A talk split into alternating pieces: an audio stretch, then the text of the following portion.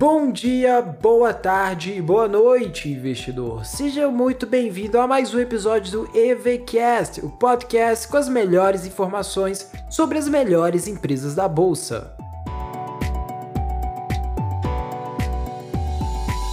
E hoje nós falaremos sobre a Azul Linhas Aéreas, uma empresa do setor de bens industriais que trabalha com transporte aéreo. A missão da empresa é a seguinte: fazer com que esse seja o melhor emprego da minha vida e que nosso cliente tenha o melhor voo da sua vida. Sobre a empresa. É a companhia aérea do Brasil com o maior número de decolagens e cidades atendidas, com 916 voos diários atendendo a 116 destinos, resultando em uma malha de 249 rotas em 31 de dezembro de 2019. E para complementar a extensa malha doméstica, a empresa também realiza voos internacionais, com destinos para Fort Lauderdale, Orlando, Lisboa e Porto. Além de serviços aéreos, a empresa ainda conta com o programa Fidelidade Tudo Azul, um ativo estratégico e forte gerador de receita, com aproximadamente 12 milhões de membros em dezembro de 2019. História da Azul foi fundada em 2008 pelo empresário David Newman, que também é fundador das companhias aéreas estadunidenses JetBlue Airways e Morris Air, e também da canadense WestJet. A companhia nasceu com foco principal em rotas regionais, portanto, a sua base principal era o aeroporto de Viracopos, em Campinas. No primeiro ano de atuação, a companhia já conquistou uma importante parcela do mercado, atingindo a marca de mais de um milhão de passageiros. Após a aquisição da companhia Trip Linhas Aéreas, aumentou as rotas disponíveis e passou a ser a terceira maior companhia aérea no Brasil em número de passageiros. A Azul possui mais de 900 voos diários para cerca de 250 rotas diferentes. Em 2017, a empresa realizou seu IPO na Bolsa de Valores de São Paulo e captou nesse processo cerca de 643 milhões de dólares. Já em 2019, a empresa adquiriu os slots, que são as licenças para voos e decolagens, deixados vagos pela Avianca. Essa operação possibilitou a Azul operar no aeroporto de Congonhas, em São Paulo, e, portanto, entrar na Ponte Aérea Rio-São Paulo, uma das rotas mais rentáveis do Brasil. Principais produtos e serviços. Os principais produtos e serviços da empresa são seus voos comerciais e o programa de fidelidade Tudo Azul. Pontos positivos e negativos. A empresa tem os seguintes pontos positivos.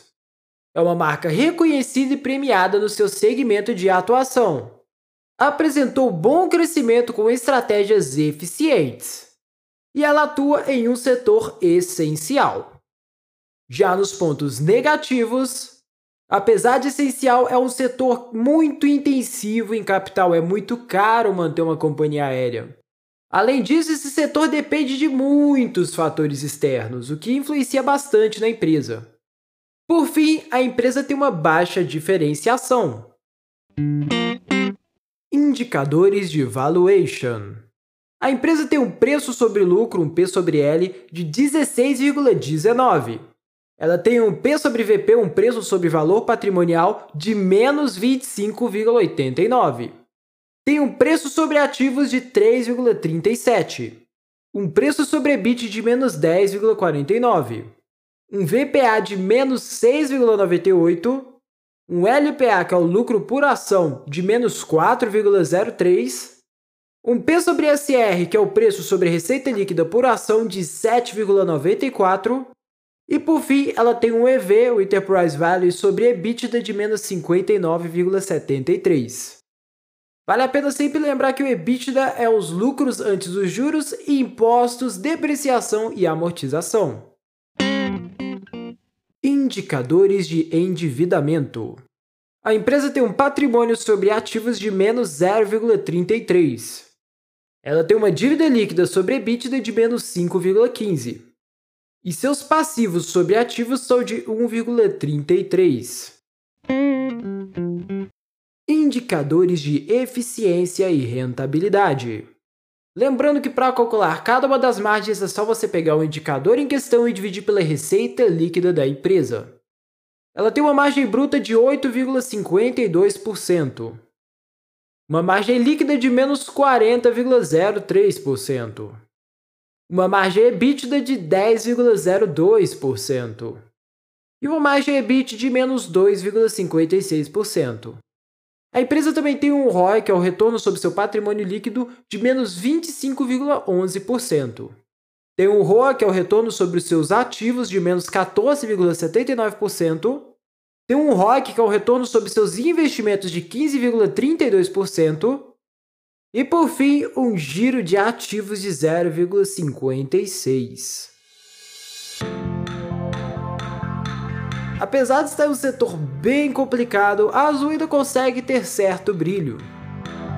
Espero que você tenha gostado de conhecer um pouquinho mais sobre a história da empresa, que é bem curta, já que a empresa surgiu há pouquíssimos anos. Mas mesmo nesse pequeno prazo, a Azul já conseguiu se posicionar bem no seu mercado.